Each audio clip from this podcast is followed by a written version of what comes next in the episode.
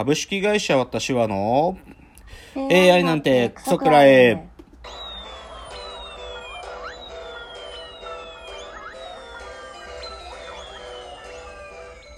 群馬が生んだ怪談時株式会社私は社長の竹之内です帰ってきたカルチャーオンチ3代目アシスタントの吉峰です。えーこの番組は大喜利 AI を開発する株式会社私は社長の竹野内が AI のことなんかお構いなしに大好きなサブカルチャーについてサブカルリテラシーの低い社員に丁寧にレクチャー言い換えれば無理やり話し相手になってもらう番組です。ということで今日は第86回の放送なんですが、はい。オープニング最初はですねお便りが届いていたので、うんお便りの紹介吉峰さんお願いします。はい。ラジオネームサザンノーススターズさん。いつも楽しくうんうんうなりながら聞いています。春に AirPods Pro を買いそれからアーカイブを行き聞きしました。ぜひ取り上げてほしいテーマをリクエストさせてください。そのテーマはツッコミ論です大喜利 AI のイメージから竹之内さんはボケの視点から物事を見ていると想像していました。でもこのラジオで竹之内さんがよく取り上げられるのはオードリー若林さん。南海かキャンディーズの山里さんなのでその視点はツッコミなのかなと思ったところです。私は竹之内さんと同世代なのでかっこ最近 QJWEB で連載されている「ナインティナインの30年」面白いですね。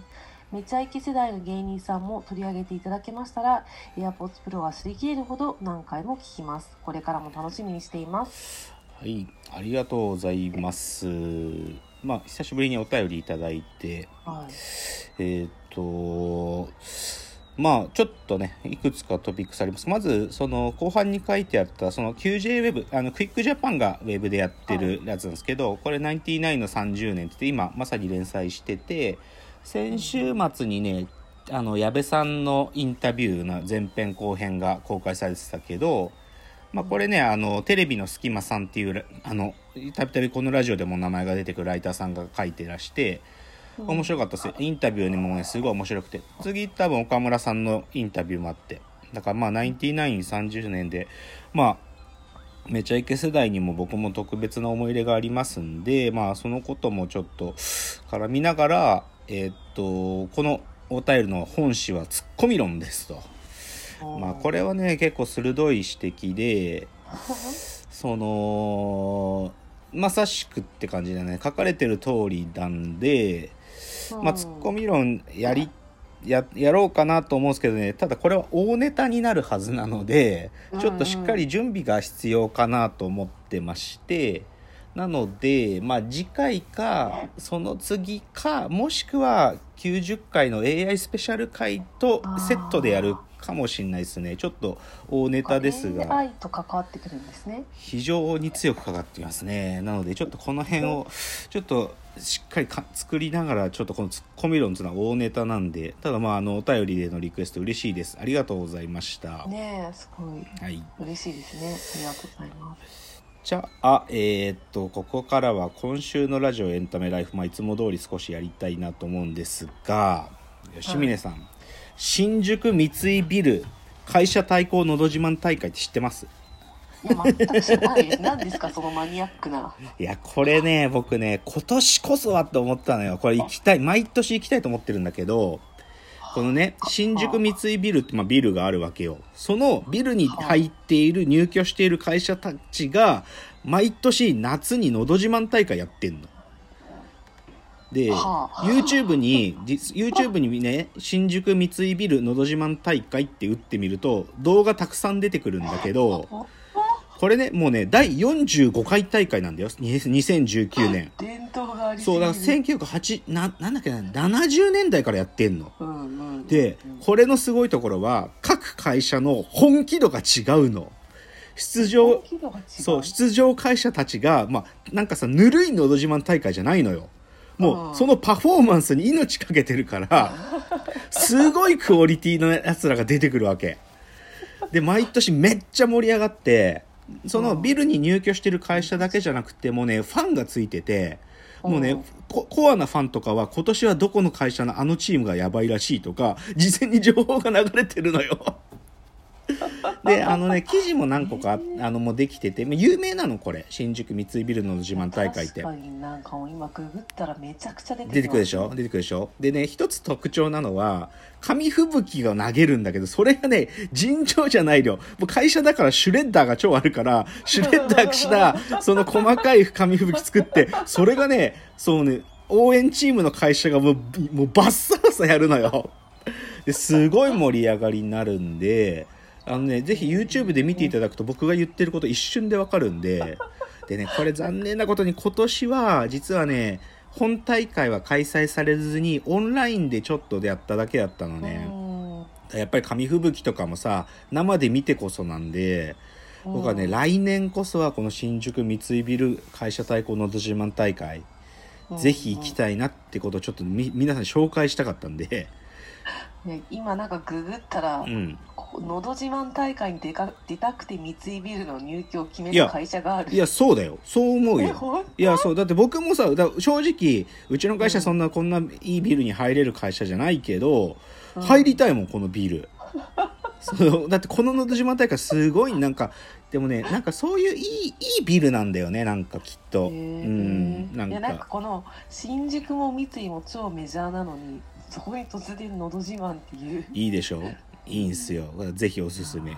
でまあだからちょっとまた最近もちょっとこの YouTube で定期的に見てるんだけどこれ見てるとさ必然的に歌ってる歌とかって比較的夏メロが多いのよ。だからそれで夏メロが YouTube で僕の中でリコメンドされてくるようになっちゃうのねこの三井ビルの島大会見ると。でね最近それで夏まあ僕も夏メロ見るの好きだからいくつか見てたんだけどなんか改めて最近すげえなと思ったのが松山千春。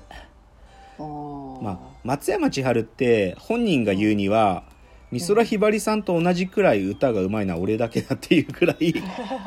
まあ松山千春はまあ自分の歌唱力に自信持ってんだけどさなんかうん。僕らの世代って松山千春っていうとさなんかあの岸谷五郎がなんか先生役やってたドラマとかの「果てしない」とか「大空を」っていうなんかこうスローバラードじゃん。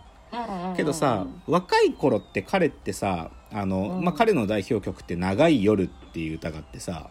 うん「恋に揺れる」って「心一つ」っていう歌あるんだけどこれこれね彼の若い時でまだ髪がふさふさにあった時の歌なんだけどこれの映像って見るとねなんか超エネルギッシュなのなんか。へーすごいもうパンツをがっちり白いパンツを履いてこうちょっと乗りながら歌ってるんだけど超エネルギッシュでなんかそれ見るとねなんかねうん。元気出んだよねなんか。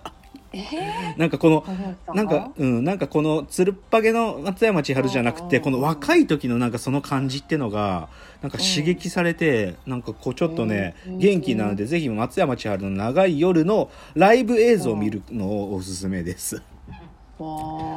ちょっと今日音楽ネタで最後まで行きたいんだけどあのチャランポランタンって知ってる？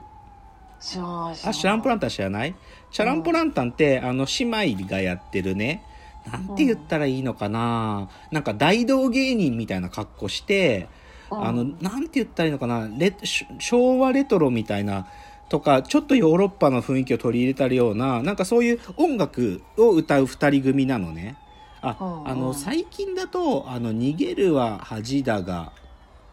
なんとか役に立つ」みたいなのあったじゃん。なんか星野源とガッキーの。に逃げ恥ね。そう逃げ恥。うん。あれのオープニングの歌歌ってたのがチャランポランタンなんよ。えーすごいじゃん。うん、で僕チャランポランタン昔から好きなんだけどで、うん。チャランポランタンの YouTube があってね。で、うん。まあその歌歌ってるのがももさんつって妹でアコーディオン弾いてるんだけど、アコーディオン弾いてるのが姉ちゃんの小春さんなのね。うん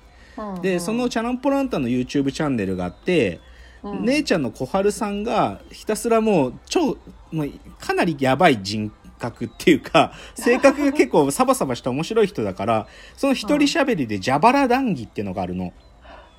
そのアアコーディオンの蛇腹のことかけて蛇腹談義っていうのがあってでそれ僕うずっと見てるんだけどさなんかそれ見てたら僕アコーディオン欲しくなっちゃってもうね正直に言おうアコーディオン買っちゃったよ僕は。おおもうん。買っちゃった。アコーディオンでいくらぐいやくっそ高いよ普通に買ったら。もうね全然20ちゃんといいやつ買おうと思ったら50万とか平気でする。けど僕ヤフオクで初心者がやれるようなちっちゃいやつで、うんヤフオクで6000で手に入れましたああ そう賢いですねまだ開けてないちょ昨日の夜届いたんだけどまだ開けてないんだけどこれで僕はねあのですね、ハウルの動く城のあの、うん人生のメリーゴーランドっていう曲があるの。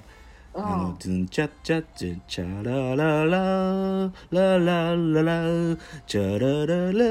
ラララララっていうのがあるのよ。うんうんで、これを僕は弾けるようになりたいんですよ。アコーディオンで。だか今ら、一つ増えましたねそう、だからこれからちょっとこのアコーディオンでこの1曲だけが弾けるようになるために、私はこれから練習します、アコーディオンを。もう何度もチャレンジしてきた音楽、楽器、ちょっとね、もう一度という夢を込めて私はアコーディオンをやります。っていうのがでもなんか似合いますねいや、ちょっとだから弾けるようになってみたい。うん、本当にできるようになってみたい。っていうので、ちょっとアコーディオン、チャランプランタンの YouTube もおすすめですと。はいじゃあ最後は今日の格言を言ってコーナー行きたいと思います。えー今日の格言、えーやっぱり僕は電通博報堂的なものが大嫌いだと再認識。ね何があったんですか？いやまあこれ先週ちょちょっと紹介した土曜日にこの博報堂主催のイベントなるものに私は登壇して喋ったわけですが、はい。そこでですね、まあ、その登壇自体は問題はなかったんですけどもその後ですね、博報堂の方たちがなんていうかなちょっとこうビジネスマッチング的にですねやられた謎のミーティングがあってそこで僕は改めて二度とこいつらとはミーティングをしないと決めました。よ。もう本当に無駄。無駄。もうねど一体お前らと喋るって誰得なのって本当つくづく思って、まあ、ちょっと詳細は言えないけども本当に僕はやっぱりああいう広告代理店が嫌いなんだなってことがよく分かりました。はい、まあ深掘りはしますねはい。じゃああえーコーナーに入ってまいりたいと思います。はい